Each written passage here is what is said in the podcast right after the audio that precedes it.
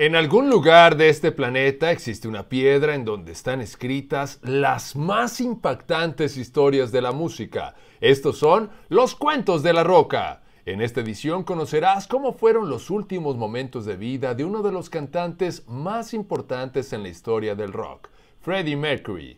Freddie nació en 1946 en Zanzíbar. Era de origen parsi e indio, pero de nacionalidad británica.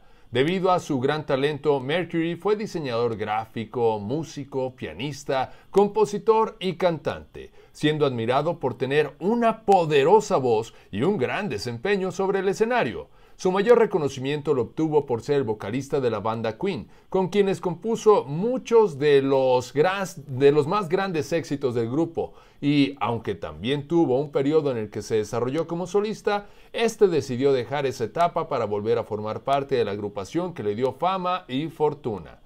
Debido a su gran talento, Freddie ha sido catalogado en diferentes encuestas especializadas como el mejor cantante masculino de todos los tiempos y el mejor cantante de rock de la historia. Además de que en la lista de los 100 mejores cantantes de todos los tiempos de la revista Rolling Stone ocupa el lugar número 18.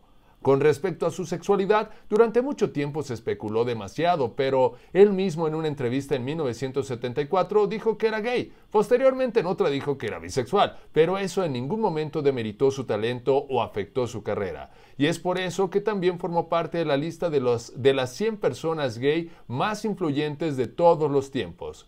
A pesar de su muerte, la reputación de Mercury siguió creciendo y es por eso que la BBC de Londres lo ubicó en el lugar 58 de la lista de los 100 británicos más influyentes, además de que se le ha llegado a considerar como uno de los líderes más carismáticos y dinámicos en la historia del rock. Pero eso mejor te lo seguiré contando mañana en el siguiente capítulo de Los Cuentos de la Roca.